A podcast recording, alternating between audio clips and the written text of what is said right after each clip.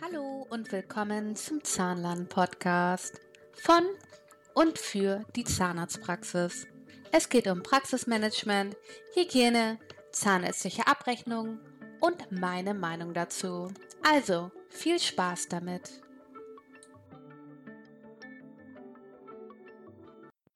Hallo und willkommen zu einer neuen Folge von Steffis Zahnlern Podcast. So, heute erster Tag nach dem Urlaub, drei Wochen Erholung, sehr schön. Heute äh, ganz viel zu tun, selber schuld, aber ähm, ich habe versprochen, heute einen neuen Podcast aufzunehmen und das halte ich hiermit. Ich hatte über Instagram eine Umfrage gemacht, äh, welches Thema als, Netz, als, Netz, als nächstes drankommen soll. Ähm, zur standen Aufbereitung von äh, Hand- und Wickelstücke oder Übertragungsinstrumenten oder äh, Checkliste ähm, Begehung. Ich wäre, äh, ich weiß gar nicht, warum ich das gemacht habe, weil eigentlich wären jetzt äh, Aufbereitung Hand- und Wickelstücke dran, wenn man bedenkt, wie die Reihenfolge meiner Podcasts war. Aber wir können ja auch switchen. Ich bin ja tief entspannt. Ich hatte ja bei meinem QM-Einführungspodcast äh, schon gesagt, dass das Allerwichtigste ist, dass die, ähm, die behördlichen äh, Sachen äh, fertig sind und sich dann um das echte QM gekümmert werden soll. Ähm, weil es ist erstmal wichtig, wenn sich eine Begehung ankündigt, dass der wichtigste Part äh, äh, fertig ist. Und dazu gehören nicht zwingend Arbeitsanweisungen und es gehört nicht zwingend ähm, ein Handbuch oder was dazu oder diverse Checklisten. Die einzigen Arbeitsanweisungen, die fertig sein müssen, ist der Hygieneablauf. Alles andere wird bei einer Begehung vom Gewerbeaufsichtsamt nicht geprüft. So, wie läuft es denn ab, so eine Begehung vom Gewerbeaufsichtsamt? Also zuerst bekommt äh, ihr Post. Und äh, wo sich das Gewerbeaufsichtsamt ankündigt, ähm, dass sie eine Begehung ähm, durchführen möchten, und während, wenn dieser Brief da ist, muss Folgendes schon fertig sein in der Praxis. Also gucken, ob ihr das habt. Ähm, weil das muss, äh, nachdem der Brief eingetroffen ist, Gewerbeaufsichtsamt, muss das an das Gewerbeaufsichtsamt geschickt werden. Also jetzt ähm, Zettel und Papier holen und dann äh, gebe ich einmal durch, was ihr jetzt schon fertig haben müsst an alle Praxen, die noch keine Begehung haben und oder hatten. Ähm, natürlich muss alles gemacht werden, was geprüft wird, aber was definitiv schon jetzt fertig in der Praxis sein muss, weil es könnte ja rein theoretisch jeden Tag so ein Brief kommen vom Gewerbeaufsichtsamt. Also, Zettel und Stift zur Hand. Es geht los. Also, als allererstes wollen Sie das Organigramm der Praxis. Das ist ja nicht sonderlich schwer. Da ist einfach nur aufgelistet, wer arbeitet alles und ähm, wie ist sozusagen der, ähm, der Führungsweg, ja? Ich würde immer empfehlen, das Organigramm ohne Namensnennung zu machen, sondern nur Zahnarzt, Zahnärztin, Praxismanagerin, ZMV, ZFA-Assistenz, Behandlungsmanagerin, je nachdem, wie groß die Praxis ist und wie die Strukturen sind. Denn das Organigramm gehört ins Handbuch und alles, was sich ändert, ist wie beim Hygieneplan, muss äh, neu gemacht werden. Und das ist ja, also leider ist es so, dass in vielen Praxen manchmal häufig ähm, Personalstrukturen sich ändern und dann muss auch immer wieder das Handbuch geändert werden und das ist schon nervig. Also wenn sozusagen die Grundstruktur der Praxis steht, ein Behandler, zwei Behandler, drei Behandler Praxis mit so vielen ZFAs, so viel Auszubildende in der Regel, so viel ähm, Prophylaxekräften, Eigenlabor und, und, und, dann sollte man das einmal sozusagen blanko machen, nur mit der Titelbenennung, ohne, ohne es persönlich zu machen. Das Persönliche kommt dann in der Stellenbeschreibung als nächstes wollen Sie das Bestandsverzeichnis sehen. Wie ein Bestandsverzeichnis angelegt wird, habe ich ja in meinem vorherigen, vorvorherigen, also es gibt eine Podcast-Folge, wo ich genau erkläre, wie das Bestandsverzeichnis äh, aufgesetzt wird. Die wollen nur die Liste haben. Also nicht den ganzen Ordner, sondern wirklich nur diese äh, tabellarische Liste, wo die ähm, Geräte aufgeführt sind. Dann als nächstes die Risikoeinstufung. Da tun sich manche mit schwer. Aber eigentlich äh, gibt es so viele Vorlagen ähm, im Internet. Und ich verweise wieder auf die äh, Landeszahnarztkammer äh, BW. Ich, ich glaube, es ist Baden-Württemberg. Ja. Gibt es noch ein Bundesland mit BW? Naja, LZKBW ist zumindest die Homepage. Und äh, die haben ein ganz, also die haben auch die ähm, Einstufung der Risikogruppen ist sogar mit den entsprechenden Arbeitsanweisungen, die ich ja empfehle ähm, für die Aufbereitung der äh, Medizinprodukte. Es ist alles einfach runde, eine ganz runde Sache. Also, wenn ihr sicher sein wollt, ich mache jetzt nochmal Schleichwerbung, unbezahlt, ähm, dann nehmt das Handbuch der LZKBW und äh, ähm, druckt da den kompletten Hygieneablauf aus, lest euch das durch und ähm, individualisiert das für eure Praxis und dann seid ihr echt, dann habt ihr wirklich, dann seid ihr mega rund. Also besser geht's nicht.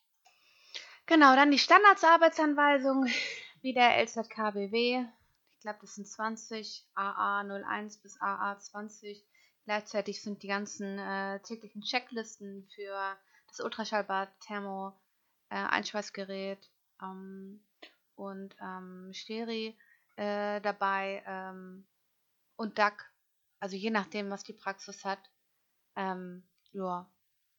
Einfach nach Praxis individualisieren und ähm, ihr seid safe. Und das ist super wichtig, der Bericht der Wasserproben. Also ihr müsst jährlich Wasserproben machen. Auch wenn laut EKI steht, das liegt im, im, im Auge des Behandlers. So ist jetzt nicht, aber es liegt im Ermessen des Behandlers. Das Gewerbeaufsichtsamt verlangt das. Ähm, da hatte, also da gibt es auch ein paar Streitigkeiten und, und, und, aber je chirurgischer oder je größer die Praxis und je umfangreicher äh, das Behandlungskonzept einer Praxis ist, umso mehr ist Wassertest Pflicht und könnt ihr, kommt ihr nicht drum rum. Einmal im Jahr müssen Wassertests gemacht werden eine Entnahmestelle pro Einheit ist ausreichend. Viele machen eine Mischversorgung. Meiner Erfahrung nach ist gewünscht eine Entnahmestelle und es soll die Turbin, der Turbinenanschluss sein. So, das äh, ist meine Erfahrung in Niedersachsen, dass genau das gewünscht ist. Ähm, in Niedersachsen ist es nicht notwendig, ähm, das Wasser des Aufbereitungsraumes zu testen. Aber es gibt Bundesländer, wo das ähm, dazu gehört. Also Berlin auf jeden Fall, weiß ich hundertprozentig. Ansonsten einfach bei der zuständigen Zahnärztin mal nachfragen. In manchen Bundesländern muss auch das Wasser vom Aufbereitungsraum getestet werden. Einmal im Jahr. Genau, das sind die Sachen, die einfach der, äh, das Gewerbeaufsichtsamt sofort per Post haben möchte.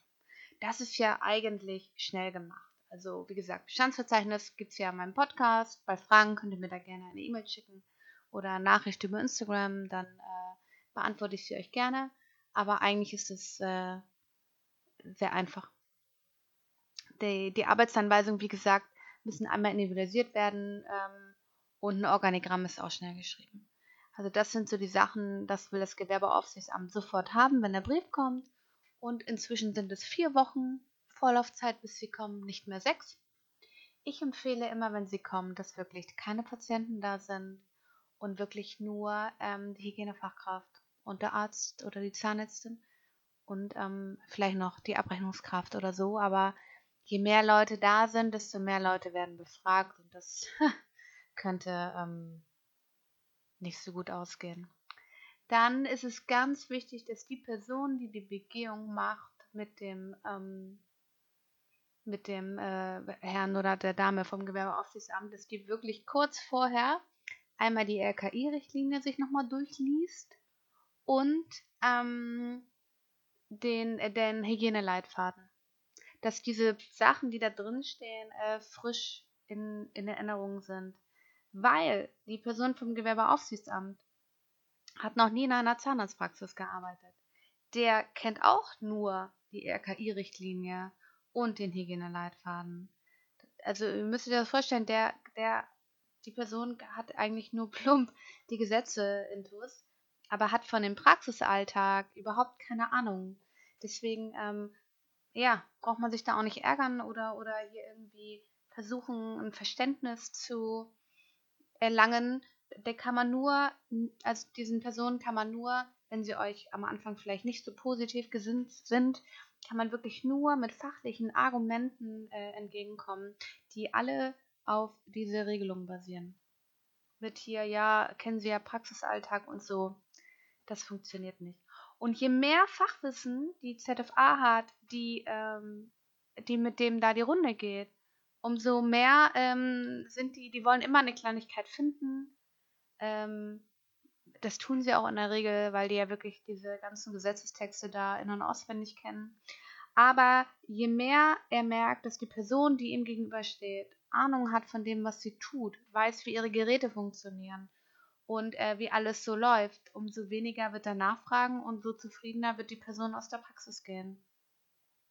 Das äh, ist schon mal sehr wichtig. Also die Person, die das macht, muss wissen, wie der Hygieneablauf funktioniert. Wie funktioniert das Ultraschall? Warum muss man Alufolientest machen? Wie funktioniert der Thermodesinfektor? Wie heiß muss er werden? Und wie lange muss die, äh, die Hitze gehalten werden? Wie kann sie denn prüfen, aufgrund der Parameter, die sie sieht, ob der äh, Ablauf erfolgreich war? Welche Parameter muss der Sterilisator haben, um zu wissen, dass der Sterilisationsgang erfolgreich war und eine Freigabe erteilt werden kann? Wie muss eine Einschweißnaht aussehen? Das sind alles Wissen, die muss die Person haben, die zuständig ist für die Stereo ähm, oder für die Aufbereitung. Am besten natürlich weiß es jeder, der das macht. Aber die Person, die die Freigabe erteilt, ähm, die, ähm, die muss genau wissen, was sind die Parameter, die ich kennen muss. Ähm, bezüglich Einschweiß, das habe ich glaube ich schon in der letzten Podcast-Folge gesagt, da muss ich wirklich nochmal äh, genauer drauf eingehen. Aber jetzt ähm, gehe ich nochmal darauf ein, was ihr denn am Papierkran haben müsst, wenn die Person dann kommt. So, weiter geht's. Dann möchte er die Gerätebücher oder sie, wer auch immer da kommt, die Gerätebücher sehen, die ähm, vor allen Dingen die Einweisungsprotokolle, das hatte ich schon im Bestandsverzeichnis äh, erklärt, ne? Ihr braucht eine Einweisung vom Hersteller und da muss jeder Mitarbeiter noch in das Gerät eingewiesen werden. Das muss unterschrieben werden. Und dann gibt es noch äh, die großen Medizinprodukte, äh, Bücher nach Paragraph 12 ist das, ja. Äh, das ist für Amalgamabscheider, Elektrotome, Lasergeräte. Das sind äh, die großen ähm, die großen Medizinprodukte, Bücher. Diese Geräte müssen jährlich äh, geprüft und gewartet werden. Und in der Regel sind die beim Anschaffung des Gerätes dabei, aber ansonsten kann man die auch äh, downloaden. Die gibt es bestimmt auch bei der LZKBW. Weiß ich jetzt nicht hundertprozentig, aber ich bin mir sehr, sehr sicher, dass es die da auch gibt. Einweisungsdokumentation habe ich gesagt. Ne? Dann ja, STK-Prüfung. Die muss auch alle zwei Jahre. Es gibt ein paar Geräte, die brauchen keine STK-Prüfung. Das steht dann an den Herstellerangaben das ist dann natürlich wieder sinnvoll, wenn man sein Bestandsverzeichnis hat, wie ich das erklärt habe, und sich dann wirklich mal die Mühe macht, sich die ganzen Bedienungsanleitungen zumindest einmal oberflächlich durchzulesen. Dann weiß man nämlich auch, wie dieses Gerät geprüft und gewartet werden muss und welches Gerät eine STK-Prüfung haben muss und welches nicht. Aber 95% der Geräte benötigen eine STK-Prüfung alle zwei Jahre. Genau. Also sicherheitstechnische Kontrolle oder medizintechnische Kontrolle, STK oder MTK. Das muss man sich halt wirklich belesen. Ähm, und ich will nicht sagen, vertraut nicht eurem Depot, aber ähm, das Depot macht auch häufig nur das, was beauftragt wurde. Ähm, ich habe schon gesehen, dass eine STK-Prüfung an einer elektrischen Zahnbürste gemacht wurde, die da als Depot stand. Ja, also, Entschuldigung. Ähm, da muss man halt gucken, ob das das Geld wert ist. ja, also so eine Zahnbürste wird ja in der Regel auch nicht ins Gerätebuch aufgenommen. Die ist ja nur, um vielleicht dem Patienten zu zeigen, wie der Spaß funktioniert. Da würde ähm, ein E-Check vollkommen ausreichen. Da muss es nicht die etwas teurere STK-Prüfung sein. Also sind vielleicht nicht alle Depots so, aber Wissen ist Macht, sage ich immer, ne? Ihr müsst selber wissen, ihr müsst wissen, was gemacht werden muss. Das ist euer Job und das gehört zu eurer Arbeit dazu dass ihr wisst, wie müssen die Geräte, mit denen ich arbeite, gepflegt, gewartet und behandelt werden. Und deswegen ist halt dieses Bestandsverzeichnis so unheimlich wichtig, dass das gemacht und gepflegt wird, dass die Mitarbeiter eingewiesen werden in die Geräte und, und, und. Deswegen ist es unheimlich wichtig, dass das, das ist so wirklich das, einer der wichtigsten Parts in der Praxis, dass das gemacht, gepflegt wird, dass die Mitarbeiter alle eingewiesen werden, damit wirklich keine Fehler äh, passieren und damit die Geräte wirklich richtig behandelt werden und dann freut sich auch jeder Prüfer, wenn man da, wenn da alles fertig und so tschüss. Und wenn man das doch weiß, natürlich ist es immer mit Kosten verbunden, aber nützt ja nichts. Ähm, aber wenn man weiß, wie es funktioniert und welches Gerät wirklich geprüft, gewartet werden muss, in welcher Reihenfolge und welchem zeitlichen Abstand, dann werden da auch kosteneffizient gearbeitet, weil ihr genau wisst, das muss und das muss nicht. Dann kann euch da auch keiner was anderes erzählen, wenn ihr entsprechend argumentieren könnt, weil ihr halt euch das Wissen angeeignet habt. Dann wollen sie den aktuellen E-Check haben. Das hatte ich auch schon erklärt beim Bestandsverzeichnis ähm, Podcast. Der E-Check sind halt alle, alle Sachen, mit denen ihr arbeitet, die kein Medizinprodukt sind. Ja, Bildschirm, Computer, Kaffeemaschine und und und. Der muss auch alle zwei Jahre gemacht werden. Der große E-Check alle vier. Das sind dann die Steckdosen, die geprüft werden und die ähm, der ähm, Elektrokasten. Ähm, genau. Der Elektrokasten hat noch einen Sicherheitsschalter, der muss einmal im Monat von euch geprüft werden. Da müsst ihr so eine Checkliste erstellen. Müsst ihr mal gucken, euren Elektriker mal fragen, welcher Schalter das ist. Dann müsst ihr halt gucken, dass alles aus ist. Dann drückt ihr einmal, das ist so ein Notschalter, der einfach komplett alles einmal runterfährt und wieder hochfährt. Und das muss einfach funktionieren. Ähm, falls halt da mal eine Überlastung, eine Überhitzung ist, dass dann auch die Abschaltfunktion funktioniert. Das wäre der E-Check. Das macht in der Regel ein ganz normaler Elektriker. Der, ähm, das muss nicht das Depot machen. Aber es ist günstiger. Ich meine, da kann man sich ja Angebote einholen. Aber in der Regel ist Elektriker bei dem E-Check günstiger als das Dentaldepot. Genau, und dann das aller, aller, aller Wichtigste für das Gewerbeaufsichtsamt sind natürlich die Validierungsberichte. Das ist mega wichtig. Ähm, und in Niedersachsen steht das gerade auch unter sehr, sehr hoher Strafe, wenn die Validierungsberichte über, über, über der Zeit sind. Also zum Beispiel nicht zwölf Monate, sondern 15, 16, 17 Monate. Da ähm, gibt es hohe ähm, Geldbußen. Also das ist wirklich das teuerste, ähm, wenn keine Validierungsberichte vorhanden sind. Ja. Das würde ich schon empfehlen, dass man da ein Auge drauf hat wichtig ist, ähm, wenn ihr neue Geräte kauft, ist das nicht schlimm, wenn ein, zwei Monate vergehen, bis eine Validierung gemacht wird. Denn es wird ja nicht das Gerät validiert, sondern ähm, der Hygieneablauf. Und der muss ja erstmal stehen. Und deswegen da darf ruhig ein Zeitraffer sein zwischen Neukauf und Erstvalidierung natürlich jetzt kein Jahr oder was, aber zwei, drei Monate können da durchaus äh, zwischenliegen, weil wie gesagt, der Hygieneprozess wird validiert und nicht, ähm, nicht das Gerät.